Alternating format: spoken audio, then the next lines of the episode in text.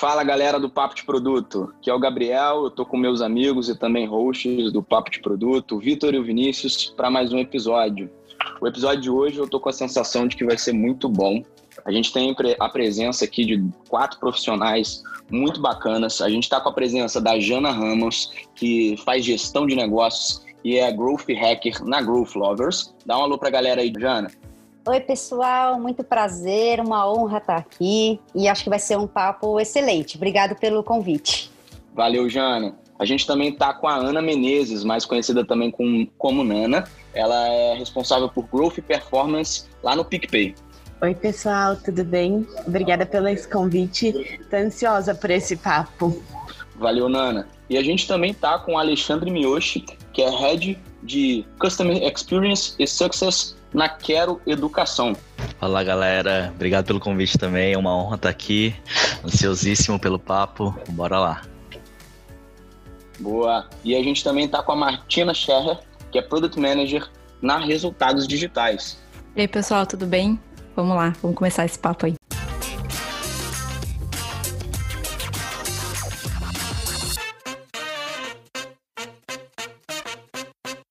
Este episódio é apoiado pela PM3, a empresa referência na educação em Product Management no Brasil. Com os cursos de Product Management e Project Discovery, você aprende com cases reais o que mais de 30 instrutores aplicam no dia a dia em empresas como Booking.com, OLX, Nubank, Log, iFood, Easy Invest e outras. Faça como mais de 2.500 alunos e comece hoje mesmo a elevar a barra em produto. Garanta o cupom de 10% off na descrição deste episódio.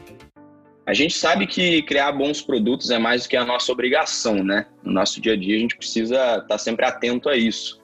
Mas além disso, a gente, ao atuar na área de tecnologia, na área de produto, a gente precisa entender por que e como os bons produtos escalam. E a ideia desse episódio é exatamente sobre isso. Bora discutir um pouco sobre growth, sobre customer success, métricas de sucesso, churn, KPI e tudo que envolve esse assunto. E eu queria começar perguntando para os convidados aqui, para vocês, o que é growth e o que não é growth? No meu modo de ver, depois de dois, três anos, acho, trabalhando mais intenso com growth com as startups, eu cada vez mais penso que growth é processo, é gestão, uh, você ter uma consistência, uma cadência de um processo de analisar dados, identificar gargalos, hipóteses de crescimento, oportunidades de crescimento, testar, experimentar, coletar resultado e continuar nesse ciclo constante e contínuo. E o efeito composto de várias ações, dezenas, centenas de ações é, somadas vão trazer um resultado relevante para a empresa. E o que não é growth é qualquer tipo de hype, de hackzinho, de coisinha que eu vou lá, aperto um botãozinho, resolvo uma coisinha e já me dá um crescimento. Isso aí eu acredito muito pouco. É, eu tenho até um ponto aí para completar, Jana, que hoje a gente vê muito falar de growth, growth muito hype, assim. Mas não necessariamente você precisa trabalhar em growth para fazer growth, eu acredito muito nisso. São os processos e é muito sobre o seu mindset. É sobre esse mindset de querer crescer, de querer descobrir o gatilho que vai te levar para um outro patamar. Então você pode estar na área de produto fazendo growth, você pode estar em uma área acho que de até engenharia, dev, fazendo growth, não necessariamente você precisa estar na área de growth, né? Eu acho que complementando aqui o que a Ana falou, é eu trabalho em operações e eu vejo bastante isso, porque para mim growth ele tem uma pegada muito de encontrar as oportunidades, fazer experimentação e e junto com essa parte de operação, falando junto com o cliente ali, você acaba descobrindo muitas oportunidades, você acaba vendo brechas de crescimento. Então eu vejo muito cross ali nesse, nesse trabalho com as operações e o growth. É, eu concordo bastante com o pessoal comentou. Tanto é que eu sempre faço uma brincadeira, assim, né? Que as empresas têm a área de growth, a área de inovação, enquanto, na verdade, a inovação ela tem que estar na empresa inteira, e o growth também tem que estar na empresa inteira. Claro que sempre tem que ter uma área que puxa, né? Senão fica sem dono. Agora, é uma coisa que, se não tiver na empresa inteira, vai começar a dar um conflito, porque o pessoal, né, o pessoal de growth vai propor uma coisa e o resto vai ficar olhando, tipo, tá, mas e por quê? Né? Então, acho que sim, tem que ter uma é, continuidade em todas as áreas da empresa. Eu acho que um pouco também, aqui puxando né, a brasa para nossa sardinha de, de produto, é, não por acaso a gente tem uma. É, expressão, né, de product led growth. Então seria como que a pessoa de produto pode ajudar nesse processo. Então já dá a entender que todo mundo tem uma forma de ajudar nesse processo, né? Daí a gente já pode começar a falar também sobre outras coisas como retenção e tudo mais, né? Porque a gente tem muito essa é, obsessão muitas vezes, tipo, tá, como que o produto pode me ajudar a, é, na aquisição de novos clientes, né? E daí a gente também vai para a questão do balde furado, né? Então, beleza, a gente vai ter um produto que ajuda é, a obter novos clientes, mas a gente tem um produto que faz eles ficarem lá, né? Então, é, concordo bastante aí, já é, também comento um pouco sobre essa parte de Product-Led Growth, né? Então, o produto tem uma, uma parcelinha aí para ajudar. Boa. Eu, na minha opinião, eu vejo que, que growth, além de uma disciplina, ele também precisa, além de ser clichê, né? Ele precisa ser um mindset, né? Todo mundo que, que trabalha com um produto e todo mundo que está hoje no mercado precisa ter a, a, cabeça focada em growth, focada em crescimento. E aí eu não falo somente da parte de aquisição, conforme até a Martina falou, né? Precisa estar pensando em growth ele também na parte de retenção, na parte de como que a gente é, gera valor e gera sucesso para o nosso cliente ao utilizar o nosso produto. E não pode ser só uma disciplina, né? É uma disciplina, é uma área que puxa sempre vai ter essa área que puxa, mas todas as pessoas que estão trabalhando com o produto precisam ter essa cultura, né? Eu acho que é uma parte da cultura também da pessoa que trabalha com produto ter growth na cabeça dela. Muito interessante o que vocês falaram, eu concordo muito também, até porque é, sempre nas empresas tem essa dificuldade de entenderem, tá, qual é o papel do growth? É uma área separada, vai se meter na minha área? E eu enxergo assim, a área de sucesso do cliente, de marketing, de vendas, eles têm o dia a dia deles para fazer o ongoing ali da área e eu percebo que o time que toca a operação dificilmente consegue também fazer os testes, experimentos, encontrar as oportunidades, não dá tempo. Então, a squad de growth acaba se plugando nas demais áreas para trazer esse ganho de ver os dados deles, identificar os problemas, oportunidades e executar essas ações em paralelo que eles não teriam é, time nem tempo para fazer isso. Então, às vezes eu sinto uma certa é, um certo medo das áreas de, nossa, o growth vai se meter na minha área, sabe? Vai achar erro. E não é muito o foco, assim. O foco é sempre vai ter é, números, né? Então eu sempre falo assim, é um cobertor curto a empresa. Eu puxo lá em aquisição, vai repuxar em retenção. É sempre esse esse jogo de identificar gargalos e sempre vai ter gargalos em qualquer parte do funil o tempo todo. Acho que eu nunca vi uma empresa perfeita que eu olhasse os números e falasse ó, parabéns, valeu, não tem nada para eu fazer aqui.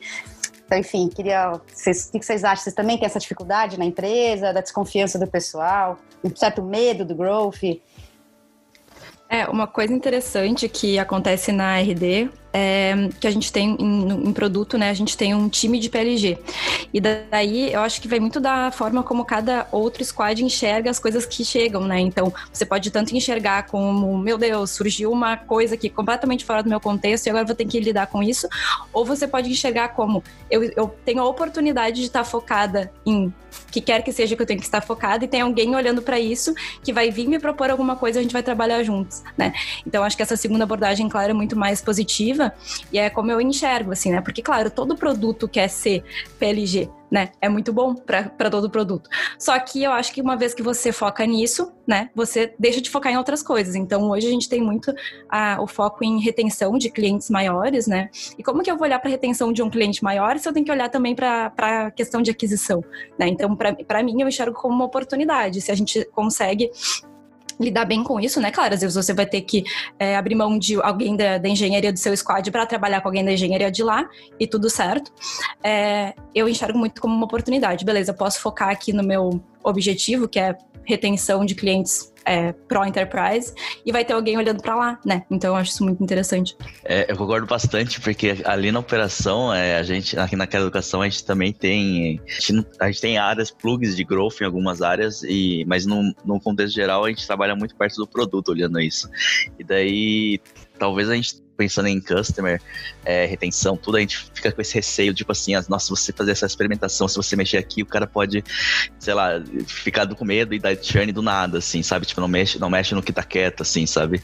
E esse medo é muito ruim, assim, porque, tipo, eu acho que a gente sempre tem que fazer experimentação e correr esse risco, porque as oportunidades, como é, foi falado, é muito importante, porque você pode realmente fazer um crescimento muito forte se você consegue ter um risco maior, se você consegue testar isso bem, fazer essa experimentação para mim é essencial.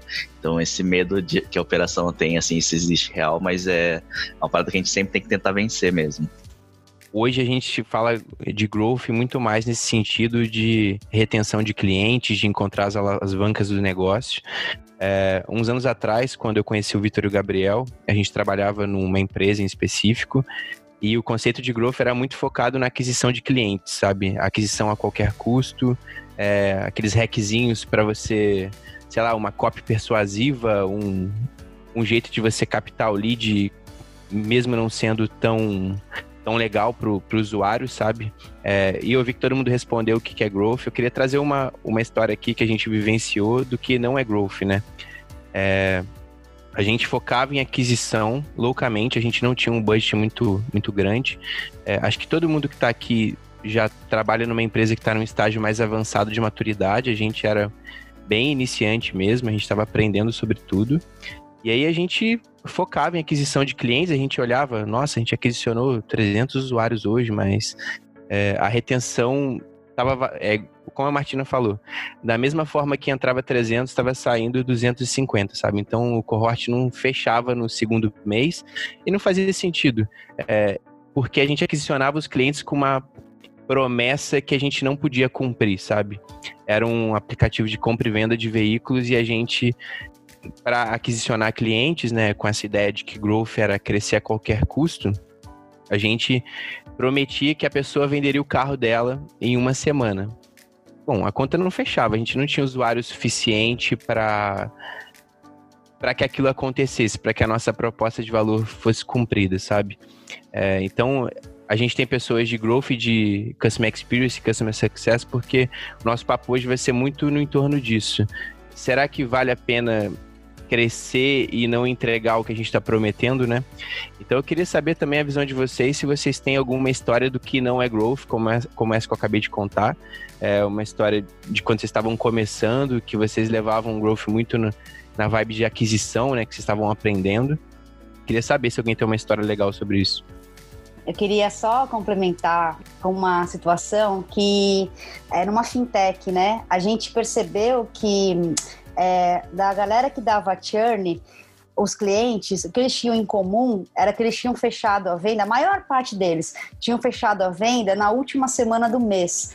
A gente foi investigar um pouco mais a fundo e viu que os vendedores, para bater meta, saíam que nem uns desesperados, vendendo e às vezes até com um discurso meio charlatão, enganando. Tipo, ah, tem split de pagamento? Tem, vamos lá. E, tipo, nem tinha, sabe?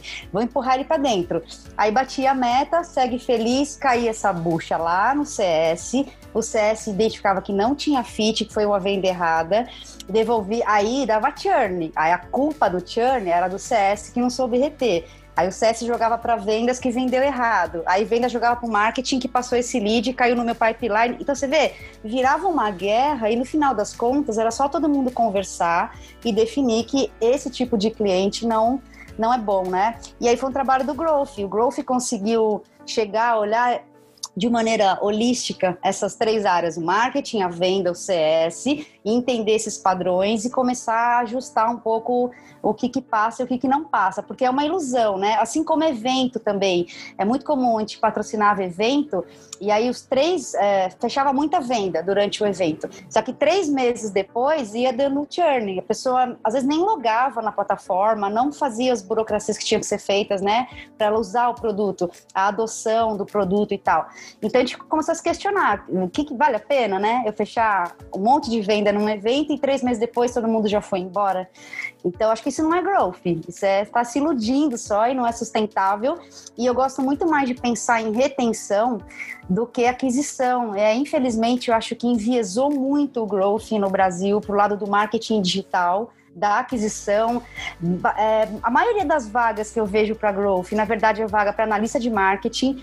E muitos profissionais que trabalham com isso me relatam essa frustração também de, cara, eu estou no growth, mas só estou olhando marketing, campanha, é, experimento com copy, criativo, segmentação, canais de aquisição. Tudo bem, faz parte do growth, mas não é só isso.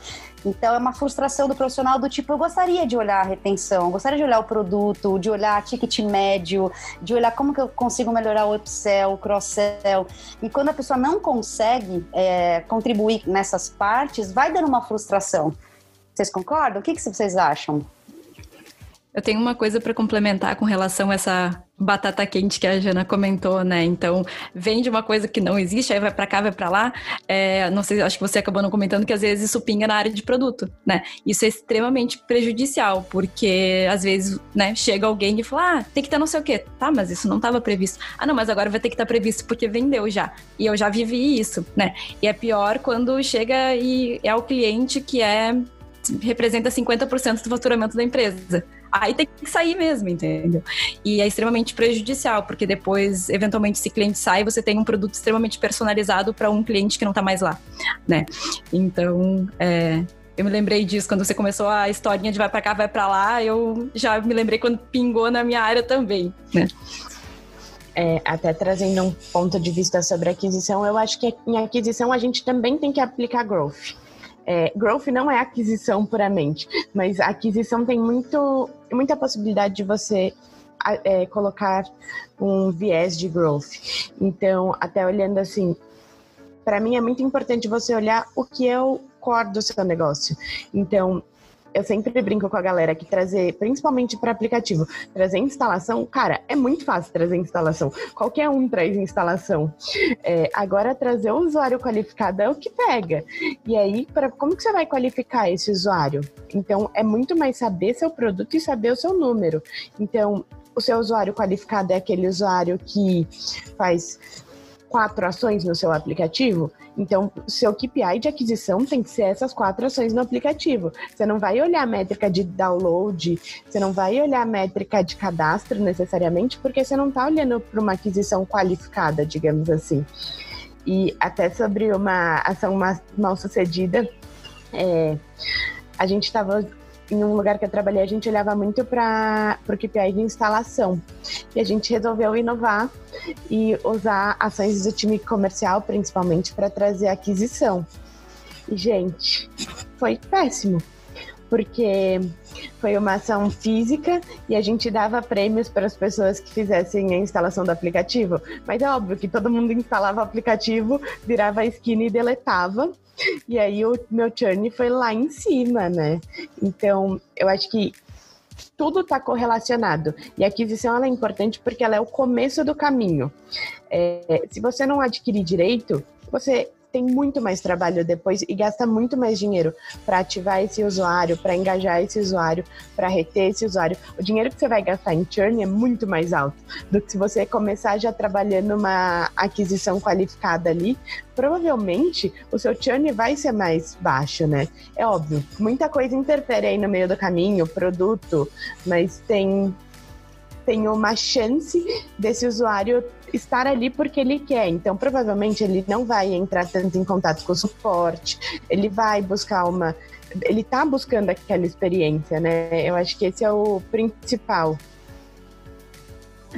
É, eu acho que a gente fala bastante de churn, porque, claro, né, é o pior que pode acontecer, mas eu acho que existe um meio do caminho que também é bem prejudicial, que é aquela, aquele cliente, aquele usuário que fica demandando muito, por exemplo, do, do próprio time de CS, né? Então, o time de CS, às vezes, acaba tendo que ensinar a pessoa a usar aquilo, quando, na verdade, né, ela deveria estar num, num, patamar muito mais estratégico, né, da, da, atuação. Então, acho que, e às vezes isso acaba consumindo muito mais dinheiro do que realmente um churn que a pessoa vai embora de uma vez, né. Então, acho que existem várias, é, vários pontos negativos aí, antes até do próprio churn, né. Cara, inclusive, legal você falar isso, porque eu vejo muito nas startups é, o, o, software as a service, a pessoa esquece o software e aposta no service. Tipo, ah, não dá para entender, mas o CS explica, o CS ajuda, o CS conduz. Não é assim, não é escalável. Eu vou ter que montar uma empresa inteira de CS para ficar retendo ali. Eu tenho que ter um produto simples de usar, né? Que a pessoa consiga entender que tem um, tem um onboarding, que quanto mais self-service for e o software fizer o trabalho que tem que ser feito, igual se você pensar num Slack, é, o próprio Zoom, ou sei lá, enfim, é, Canva, Trello. Nunca falei com nenhum CS para me ajudar a mexer, a criar as coisas lá. E, e então, enfim, eu acho que é, é, é, o caminho mais fácil, né? Você apostar no service, mas é o menos escalável, o mais caro. E se der algum problema e deu churn, a culpa vai ser do CS. E na verdade, não, né? É, eu gosto de chamar carinhosamente de product-led success, né? Então a gente pensa muito em, em crescimento, mas o produto ele precisa primordialmente também pensar no sucesso do, do cliente por si, né? Para evitar essa, essa questão que a gente estava comentando. E até a própria, é, o próprio cenário da pandemia, agora que a gente está vivendo, abriu um pouco nossos olhos para isso, porque a gente viveu muito o cenário de pequenas empresas que o próprio dono precisou, ou enfim, demitir o pessoal de marketing, ou precisou ele mesmo começar a atuar na, na questão de, de marketing digital e uma pessoa que não tinha esse conhecimento e tudo mais e a gente via que a pessoa entrava ali, não era tão versada, enfim, em plataformas digitais, entrava ali e ficava meio, não sabia o que fazer, né? Então até tive a oportunidade do meu time de tocar um experimento de é, uma, uma ferramenta para é, focada nesse, nesse, tipo de cenário, né? Para que a pessoa pudesse automaticamente já ter uma estratégia ali montada rapidamente, poucos cliques, né? E foi super legal, assim, a gente viu que teve bastante aderência. Então, é justamente isso, a gente tinha uma, uma plataforma que demandava muitas vezes a pessoa já já saber mexer naquilo, a pessoa não sabia, daí o CS tinha que ensinar. E essa ferramenta simples, né, muito mais automática, ajudou muito nesse, nesse tipo de cenário. Isso que a Ana falou sobre aquisicionar o cliente errado, enquanto ela estava falando, me veio um exemplo muito bom assim na cabeça, que é acho que todo mundo já, já viu um anúncio de alguma loja com uma promoção exorbitante, assim, um, um, tênis de 500 reais por 199. Aí você clica para ir para a página e na real é para você instalar o aplicativo e quando você instala o aplicativo você não vai achar aquela oferta lá dentro. Eu acho que todo mundo já viveu isso. A, tá aquisicionando um cliente, a pessoa tá instalando, mas, cara, um minuto depois ela vai desinstalar e puta da vida com você, sabe? Será que. Eu sempre me pergunto, será que faz sentido essa estratégia de aquisicionar, de, de download? Será que faz mesmo? Acho que depende muito, sabia? Do tipo assim. É... É claro que, até conversando com o pessoal do Rank My App, que eu sou super próxima deles, geralmente o maior churn que tem de, é, deleta é o pessoal que vem da mídia paga. Então, quando você traz um usuário organicamente, é, ASO, né, App Store Optimization, ele tende a ter uma retenção maior. Então, eu não sei até que ponto vale a pena também de eu sair olhando gente lá, com todo respeito, no meu aplicativo e que vão deletar, vai me confundir. Enfim, eu paguei já para aquela pessoa, né? Será que não é mais, mais inteligente, estratégico fazer um trabalho de orgânico e a pessoa procurar pelas palavras-chave que ela está buscando e me encontrar? Enfim, é nítida a diferença de um usuário orgânico para um usuário pago. Assim, não tem comparativo. É, esse usuário ele é muito mais qualificado porque ele quer seu produto, ele está ali buscando, né? É, mas aí essa questão de, de focar nessa instalação, eu acho que vai muito de acordo com o CAC que você vai buscar ali. Então, o que, que você está considerando? Porque muitas vezes você paga muito barato no, no app install e o cara não faz seu cadastro, não cria conta. Tipo, vai valer a pena? Às vezes você vai pagar três vezes o preço desse app install, mas o custo de abrir a transação, o custo de fazer uma primeira compra, o custo de manter esse usuário ali é muito mais baixo. Então, às vezes, você paga um pouquinho mais no começo, mas no fim do, da jornada ali, essa conta se paga. É, eu acho que é um pouco de mudar esse mindset de que o que é importante para o meu negócio, né? Não só o que é importante para a minha área. Então, como área de aquisição, ah, vou trazer instalação. Não, para o negócio, só instalação vale ou não? Um ponto que eu acho que faz uma grande diferença ali, até falando um pouco de métricas, é isso está bem alinhado assim na métrica do, do customer success com o time de vendas em si, porque eu já vi acontecer, sei lá, a gente começar a fazer esse recompensamento, né, essa comissão em cima de vendas por contratos fechados e, e daí acaba entrando de tudo, mas e depois de dois, três meses eles acabam dando churn, assim. Então a gente tem um tanto alinhamento de perfil ali que eu acho que é muito importante, até para criar expectativa ali com, o produto, com o cliente e tudo, mas também de você ter uma métrica que faça sentido para o negócio e que daí ele vai ser meio que direcionado, quase que obrigado a fazer uma venda que realmente vai gerar um, um, um benefício ali, um, uma receita, um ROI, é essencial também porque para perdurar ali o cliente por um, um LTV bem alto, assim.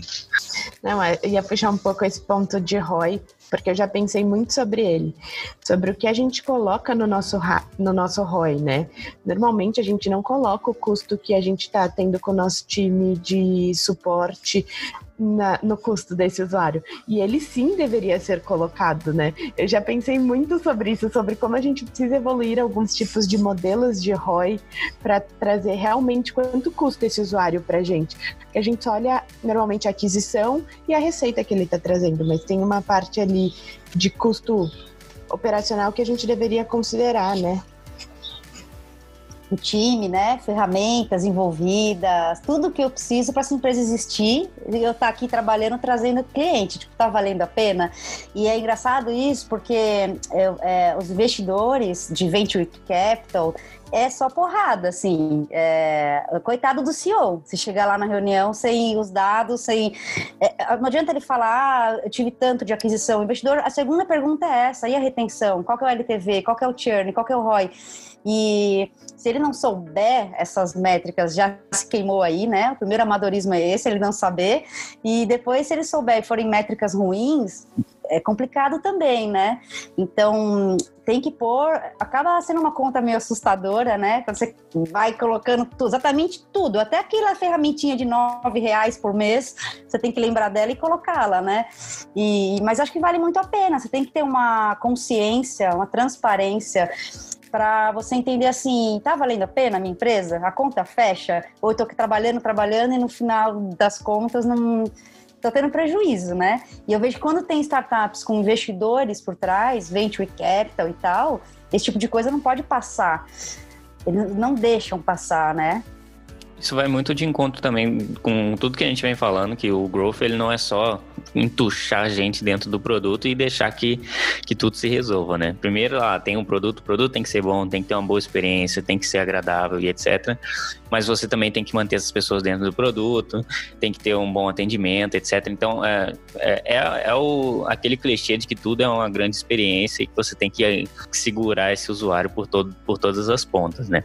Mas fazendo um conectivo quando que eu devo entender que o meu produto precisa de uma área de growth? Como, quando que eu preciso falar assim, nossa, esse é o momento que eu preciso é, impulsionar? Existe alguma, alguma aquele timing perfeito para falar, é, atingir esse nível de maturidade aqui e qual é esse nível para a gente poder começar? Existe, existe isso? Como que funciona isso?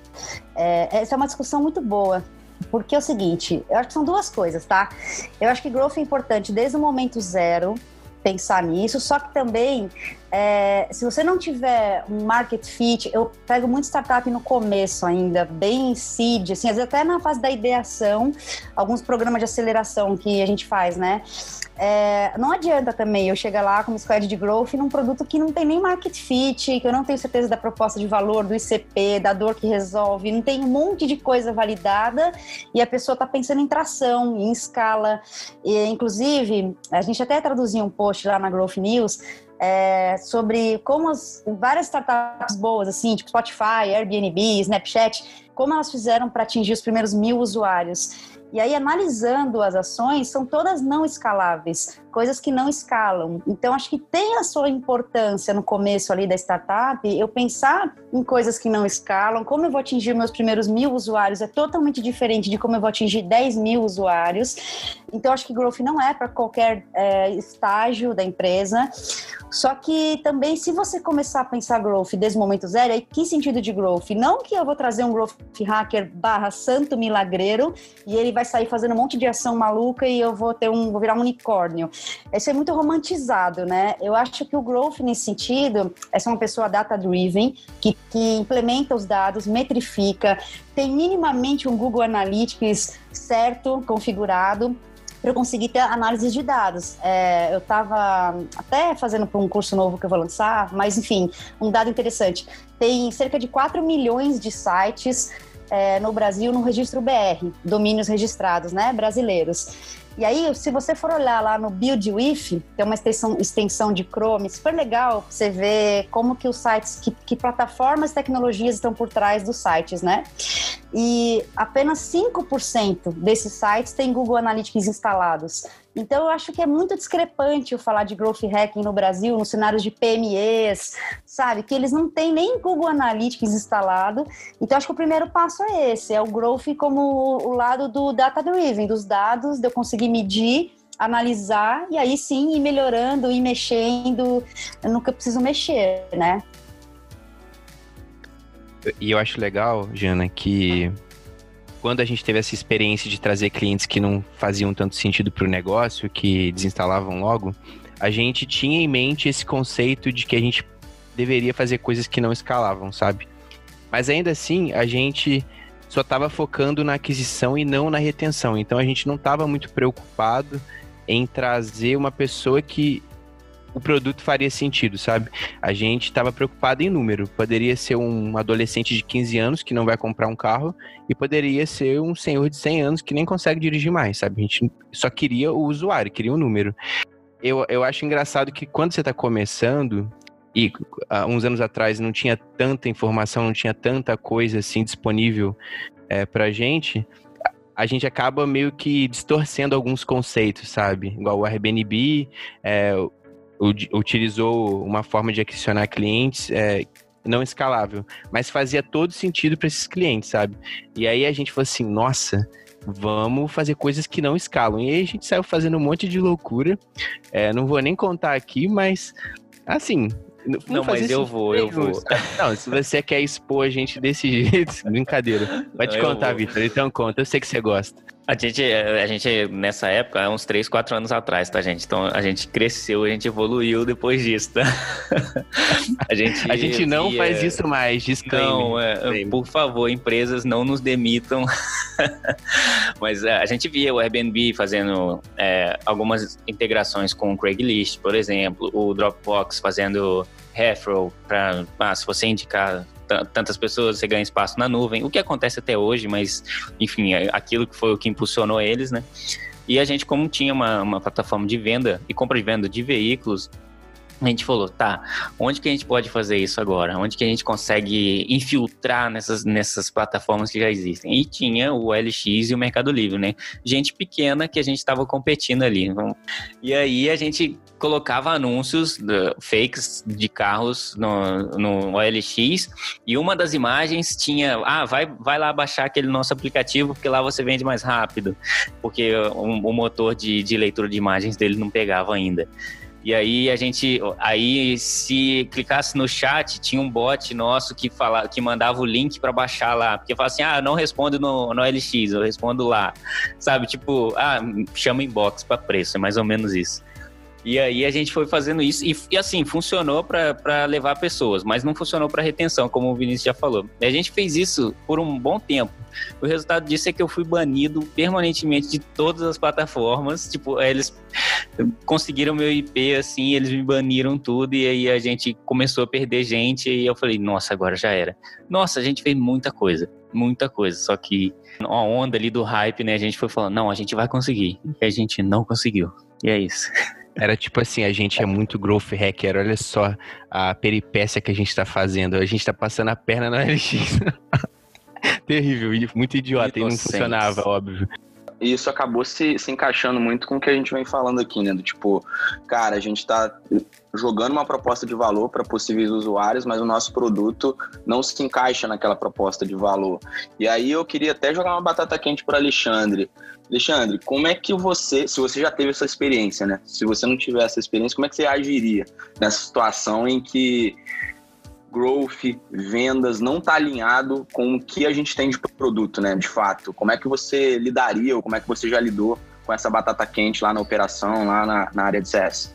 Legal. É, no começo a gente, do, do, último produto que eu tô atuando aqui, no começo a gente, para escalar mesmo, para ser bem, para crescimento, foi. A gente passou por umas é, oportunidades de aprendizado dessas aí.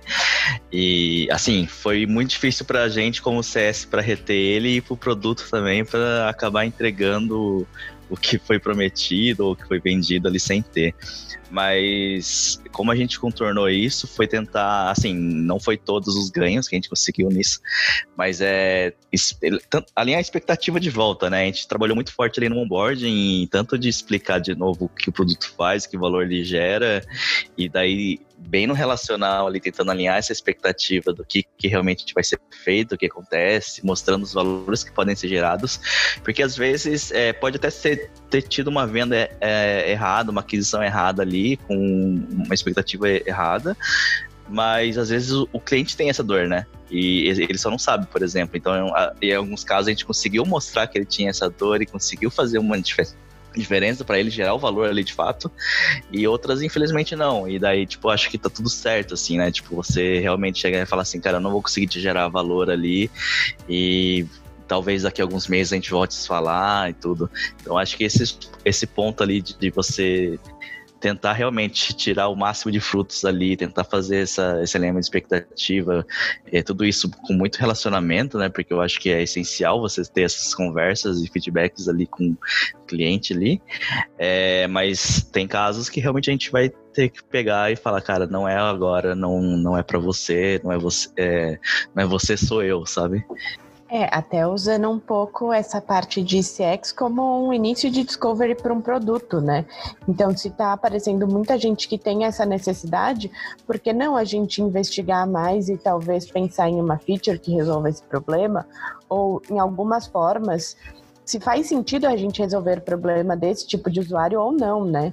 Não, com certeza. E, e tipo, é, o interessante é que às vezes numa aquisição errada, aconteceu poucas vezes, mas já aconteceu, numa aquisição errada, a gente descobriu uma nova dor e, e um potencial para uma nova feature que vai deixar o produto melhor ainda e a gente nem tinha percebido, a gente nunca tinha feito esse discovery. Então, existe sim várias nuances ali que pode gerar frutos interessantes de uma venda errada. E, e, e o importante mesmo é ter esse relacionamento ali, essa conversa, eu acho. E aí que entra muito do Product Led Growth, né? Que a Martina comentou no começo do, do episódio. E, e aí, só para a gente setar um contexto, né? A gente tem três conhecidos, pelo menos mais conhecidos métodos aí de, de aquisição, né? A gente tem ali o, sell, o Sales Led Growth, que é aquela venda via outbound, é uma venda presencial, que tem um contato mais alto e tem também um CAC mais alto, né? Porque você desprende ali de um vendedor, um acompanhamento durante a venda, explicação sobre o produto e etc. Então você traz ali uma venda que dá mais trabalho e, geral, e, e consequentemente, ela é mais cara. Aí teve uma evolução né, desse método de venda que foi o Marketing Led Growth, né? E aí a gente está falando de venda outbound, de marketing de conteúdo, é, o contato ele não é tanto, mas existe uma jornada ali para o próprio usuário chegar e, e, fazer parte do seu produto.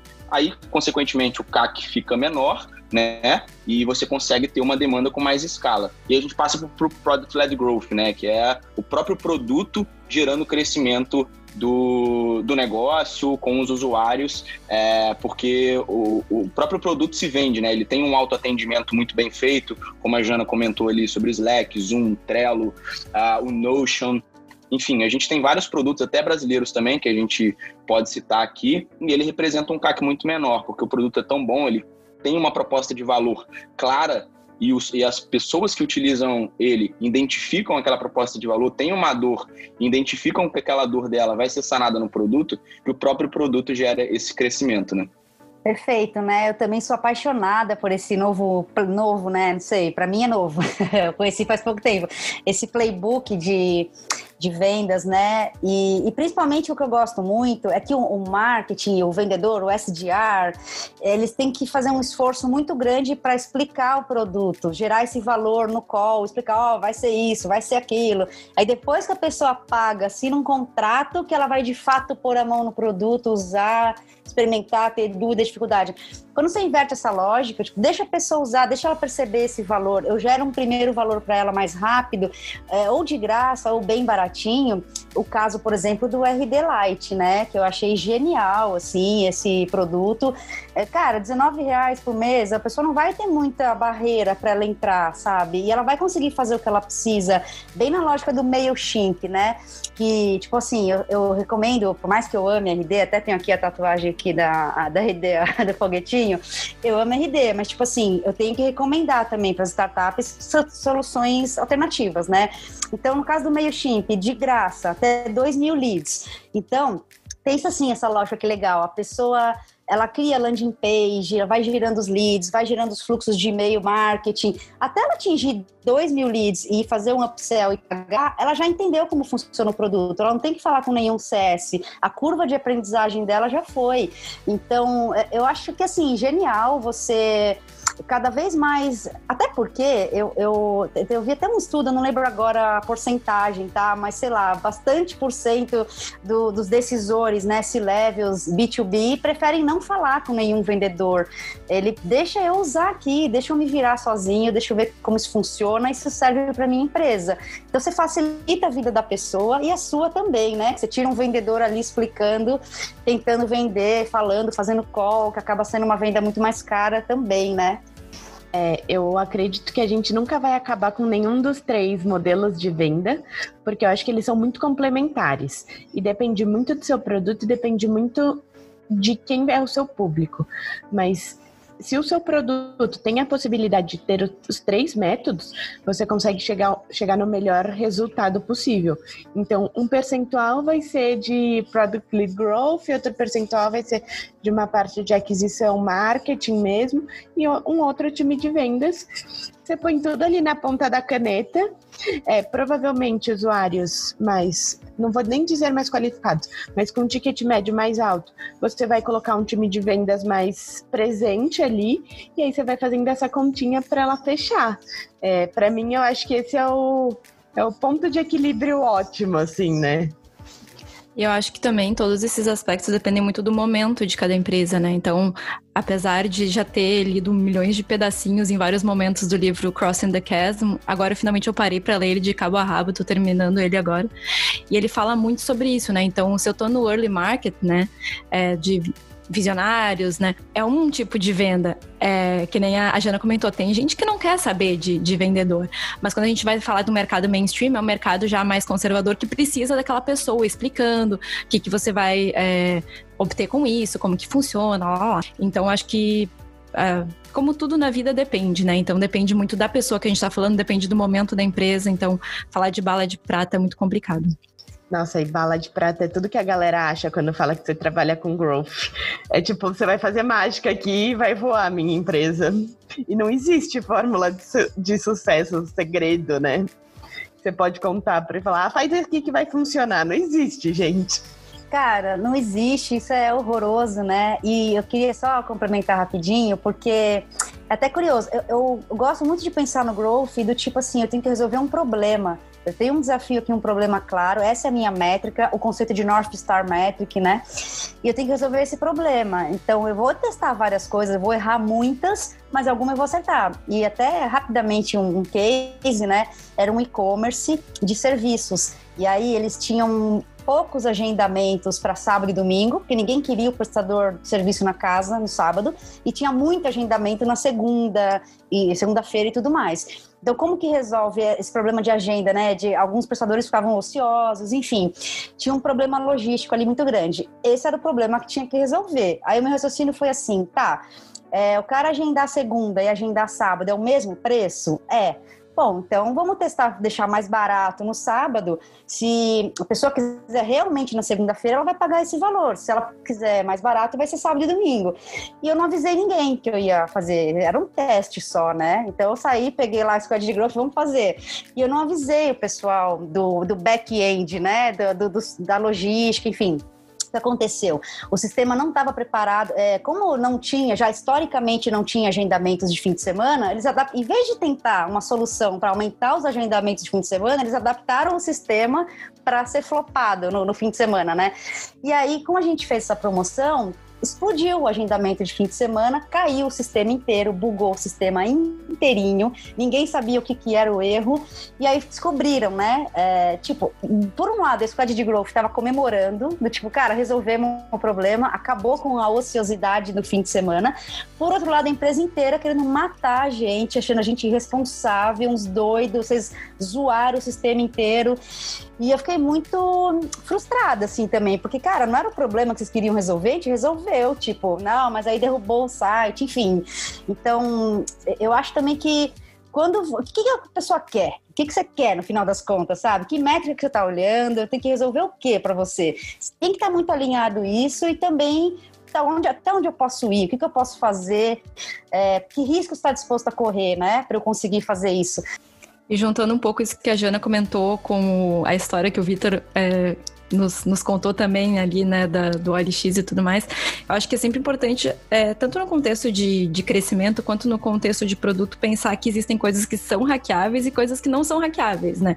Então, um exemplo que eu trago aqui é, da, é um case que a gente estava trabalhando é, faz uns meses na, na RD, em específico no meu squad, de integrações com WhatsApp e tal. Então, o WhatsApp é uma ferramenta que ele não é muito hackeável, entendeu? Porque ele é uma ferramenta extremamente fechada, eles prezam muito pela experiência dos usuários dele, eles têm regras muito é, uh, restritas e se você brinca com eles e com essas regras deles, você vai ser banido, você, enfim. Então, é uma ferramenta que ela tem muito menos margem para uh, hackear, né, no, no, bom sentido. Então, acho que é muito da nossa sensibilidade também de ver essas oportunidades de uma forma inteligente, né? Tem coisas que tem muitas brechas para hackear e, e, criar experimentos excelentes, baratos e rápidos, e tem umas é, oportunidades que é o caminho difícil mesmo, né? Então, você tem que ir lá e devagarinho e dançar conforme a música. Então, Acho que vai muito do é, da sensibilidade da pessoa de produto, de growth, ou quem quer que seja que está tocando o projeto. Né? Eu acho que é interessante, tudo que a gente conversou aqui mostra a importância de todo mundo estar tá alinhado, né? Dentro do processo. Não adianta o, aquisição de clientes estar tá trazendo um monte de gente que não serve para o negócio, não adianta ficar olhando para a métrica errada. É, tem um exemplo muito bom que que eu vi recentemente sobre North, North Star Metric, né? Por exemplo, é, imagina se a North Star Metric do Airbnb fosse visitas no aplicativo e não reservas, sabe? Então, eu acho muito interessante tudo que a gente conversou aqui, porque mostra a necessidade de estar tá todo mundo alinhado sobre o que, que é realmente importante para o negócio. E aí eu queria saber a opinião de vocês, é, o que vocês têm de experiência nisso, como que quem está ouvindo o podcast pode alinhar as equipes para estar tá olhando para uma coisa só? Cara, nas startups que eu implemento gestão de negócios e growth hacking, é, parte muito do OKR, então tem que definir, a gente define o OKR, define a North Star Metric e todas as ações, a gente tem um backlog de growth e depois a gente vai priorizando as ações com ICE Score. Então, eu, eu amo os conceitos de Growth Hacking, os métodos, eu uso todos, desde Bullseye Framework até North Star Metric, ICE Score e tudo mais, eu uso todos. Então, e aí fica muito claro, eu tenho até um template, né, que eu tenho ali uma backlog de growth, eu tenho as ações, eu tenho o OKR, eh, se eu mexer nisso eu impacto qual métrica, né? Eu tenho a minha North Star Metric, aí fica muito fácil de, de saber o que, que é realmente precisa ser priorizado e o que é falta de foco. Perda, porque ideias surgem aos montes, né? Todo dia alguém chega com uma ideia e tá. A coisa mais fácil do mundo é ter uma ideia, mas eu quero ver implementar, executar bem também, bem feito, né? Porque senão você faz as coisas mal e porcamente, aí dá tudo errado. Ah, a ação que foi ruim, a ferramenta é uma porcaria. Ninguém desconfia que será que eu executei bem? Então, eu gosto muito disso. Quando ele vai fazer, os, os gerentes de marketing e tal, CMOs, vão, vão fazer essa planilhinha, né, de, de gestão ágil. E aí ele fala assim, cara, essa ação, que, que eu vou fazer? Mas eu não sei que, qual OKR isso está atrelado. Aí eu falo, então não vai fazer, amor. Então não é foco, entendeu? Você nem sabe qual é a métrica que você vai resolver com isso. Então eu acho que parte muito disso, dessa maturidade de eu ter esse foco na minha empresa e saber aonde eu quero mexer, sabe? Claro que nem tudo são testes para low hanging fruit ou métricas. Às vezes se dá um pau no checkout, por exemplo, eu preciso resolver urgente, independente da sprint, do que está acontecendo, preciso parar tudo e tem coisas que eu preciso resolver. Mas se eu for seguindo ali a minha batida, os rituais de growth, eu sempre vou estar tá vendo uma métrica que eu, eu resolvo. É na RD, nesse sentido de alinhamento, a gente segue aí um processo que eu acho muito legal, que a gente tem duas vezes por ano um momento que é, que é o All Hands, que nos bons tempos em que a gente podia ver pessoas, ele era presencial em Florianópolis, então todo mundo de todos os lugares viajava para Florianópolis, é para fazer esse alinhamento, né? Então, o Eric, né, o nosso CEO, ia lá e vai lá ainda, né, agora é, de forma remota, explica o, o grande norteador, né, da, da companhia, e, pô, é uma empresa de 700, agora nem sei quanto, 700, 800 pessoas, então, como garantir que todo mundo vai estar tá remando para o mesmo lado, né, que CS, que vendas, que produto, engenharia, todo mundo vai estar tá indo para o mesmo lado, eu acho muito interessante que funciona muito bem, incrivelmente, né, então, beleza, a gente vai lá e todo mundo é, fica ciente desse norteador, e depois a gente tem um outro dia, né? Que todos os times se reúnem daí de forma mais micro, né? E dentro do time, beleza. Então, se esse é o nosso objetivo da empresa, qual é que é o nosso objetivo da área e, por consequência, o nosso objetivo do squad. Então, não tem como, né? A, a, menos que você se esqueça disso que foi combinado, não tem como ir para um lado errado, né? Mas claro, esse, essa questão de alinhamento sempre é um desafio em todas as empresas, quanto mais cresce, né? Principalmente. É, aqui na Educação a gente tem uma, uma, coisa bem próxima do que vocês falaram. É, a gente trabalha hoje com os OKRs em si, então a gente define bem os, os quais são os objetivos e as key results que a gente está buscando agora. E a cada semestre a gente revê esses objetivos, vê se está sendo alinhado com a nossa missão e tudo. E mensalmente, assim, o meu diretor ele acaba fazendo essa reunião é, onde a gente mostra né, o quanto a gente está chegando perto disso, do nosso objetivo, das métricas alcançadas, metas alcançadas, conhecimentos, as dificuldades que foi aprendida. E, tipo assim, se tiver que mudar alguma coisa também, por que, que a gente está mudando? Por que, que é, a gente não conseguiu bater por causa disso? Agora a gente vai mudar para aquilo. Então, todo esse alinhamento, essa comunicação ali foi bem importante para desde o primeiro nível ali, entender por que, que ele está fazendo um atendimento para um cliente pelo e-mail ou pelo WhatsApp até o C-level ali para entender de fato o que a gente está tentando buscar e alcançar ali para a empresa, sabe? Sempre bem importante. É, eu queria até trazer um ponto que, por exemplo, no PicPay a gente usa OKR, mas sem pensar em OKR, assim, é, pensar no que vem por trás dele, que é basicamente comunicação e questionar. Então, eu acho que é questionar o que, o que a gente precisa entregar, o, qual que é o único ponto que se a gente não entregar como produto, a empresa nunca vai para frente. Então, eu acho que é ter esse questionamento, é comunicar isso para todos os times. Então, seja como for as reuniões de alinhamento, é comunicação no fim do dia e dar o poder das próprias equipes questionarem. Então, questionar de por que, que eu vou fazer essa ação, aonde ela vai me impactar, gerar esse essa cultura mesmo de questionar onde eu estou impactando no negócio diariamente, semanalmente, mensalmente. É... Boa, pessoal. A gente está, infelizmente, chegando já ao fim desse, desse episódio. É aquele momento até que quem está ouvindo em casa com aquele ah, pô, sacanagem, né? Mas chegou esse momento e eu queria deixar uma carta aberta aqui para vocês. Foi um prazer ter vocês aqui com a gente no Papo de Produto.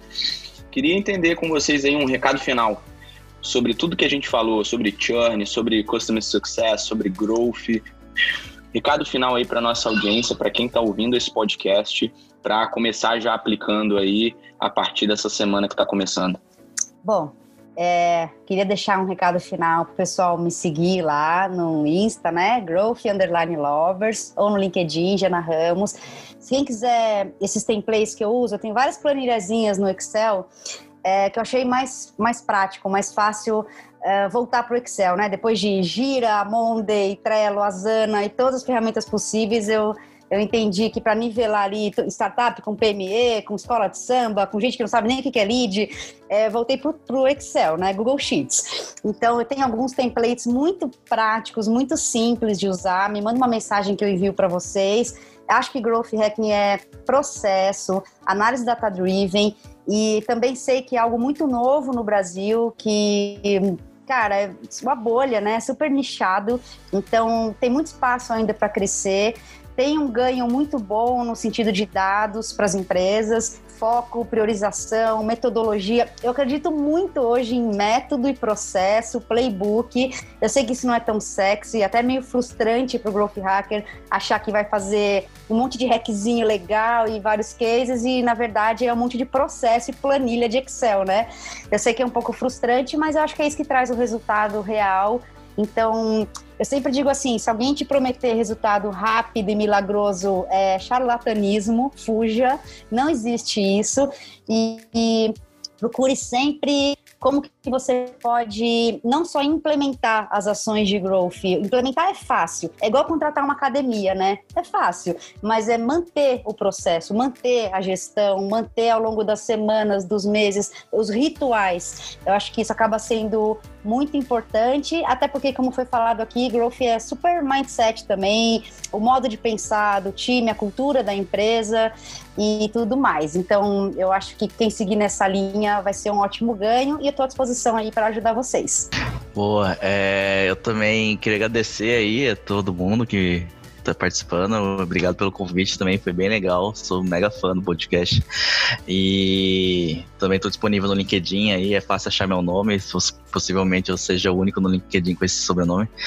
É Cara, eu vou dar uma dica de ouro, assim, que é, assim, uma coisa muito secreta mesmo, que é conversa com as pessoas, cara. Conversa com o cliente, conversa com o produto, conversa com marketing, conversa com vendas, que a galera tem muita essa dificuldade de comunicação e, sim, por mais clichê que seja, sempre existe, toda empresa tem. Então, esse segredo aí para mim é, é fenomenal. Conversa com as pessoas, conversa com as pessoas, conversa com as pessoas, liga pra pessoa, e isso faz muita diferença, como um todo, no processo todo, na venda toda, no produto todo. É isso. Aproveitando aí o gancho do Alexandre, também agradeço muito o convite aí, foi um papo super legal. E além de conversar com as pessoas, acho que o meu recado final seria, né, meio clichê também vindo de alguém de produto, mas focar no problema, né? Então, se você focar no problema que a pessoa tem, é, isso ajuda muito tanto na parte, acho que ajuda em todo, todas as etapas do processo, né? Mas desde a parte que você vai fazer uma aquisição de alguém, enquanto como que você vai evoluir esse produto. Então, muitas vezes a gente se perde em nuances do mercado, da tecnologia, do concorrente, não sei o quê, e a gente acaba esquecendo de, tá, mas por que, que a pessoa vai contratar o meu produto em primeiro lugar? Né? Então, acho que isso ajuda muito em gestão de produto, em evolução de produto e também na própria estratégia que você vai usar para aquisição é, sustentável, que a gente tanto falou aqui, né? Ao invés de trazer um monte de gente, trazer e, é, desejavelmente um monte de gente também, mas qualificada, né? Que vai ficar, que vai reter, que vai fazer upsell. Então, acho que é o velho clichê de produto, mas é obcecar pelo problema. É, gente, eu também queria agradecer muito, porque eu adoro bater esses papos. Estou é, super disponível aí, quem quiser continuar o papo. É, e eu não consegui de decidir um, tá? Então eu vou em dois. O primeiro é questionem-se. Questionem-se porque vocês fazem tudo. É, e questionem-se porque os seus usuários estão agindo de certa forma, porque acho que isso é fundamental. E o segundo é, é meçam as coisas, porque você não consegue descobrir as coisas sem medir. Então, tudo que não é medido, você pode estar se enganando, você está indo por achismo. Então, questionem sim e usem dados. Muito aí no que a Jana falou da importância dos dados. Eu gostaria de aproveitar o clichê da Martina e falar mais um clichê de produto que é não esqueçam da experiência do usuário, pelo amor de Deus. O produto é importante e é caro se você não der uma boa experiência para ele. Então, é, façam isso, eu tenho que defender, eu tenho que puxar minha sardinha para design aqui também, né? Mas então, eu acho que essa é a minha dica final. Não deixem, e se você é da área de growth, alinha com a área de produto e fala, ó, oh, meu problema é esse aqui, vamos resolver isso daqui, vamos, vamos atacar esse problema, que senão vai ser mais caro para mim lá no futuro. Então, pra gente, né? É tudo, faz parte de um time só. Então, é, eu acho que é isso. Obrigado, pessoal. acho que o meu recado vai para quem está começando agora. É, a gente cometeu muitos erros no início, então meu recado é escolha muito bem as brigas que você vai lutar. Não, eu lembro que teve uma vez que a gente queria testar os 17 canais de extração, ou 19, sinceramente esqueci, mas a gente queria testar todos de uma vez. Olha que genial. É, cinco pessoas testando 17, 19 canais. Muito in, inteligente, né? É, a minha dica é essa: escolha as brigas que você vai lutar. E não existe atalho, é, não existe caminho fácil, não existe bala de prata, igual, igual a gente falou aqui. É, você tem que entregar valor para o seu usuário. É o, de começo, pense sempre nisso e não, não tente encontrar um atalho que vai fazer magicamente seu produto crescer, porque você vai estar mentindo para si mesmo e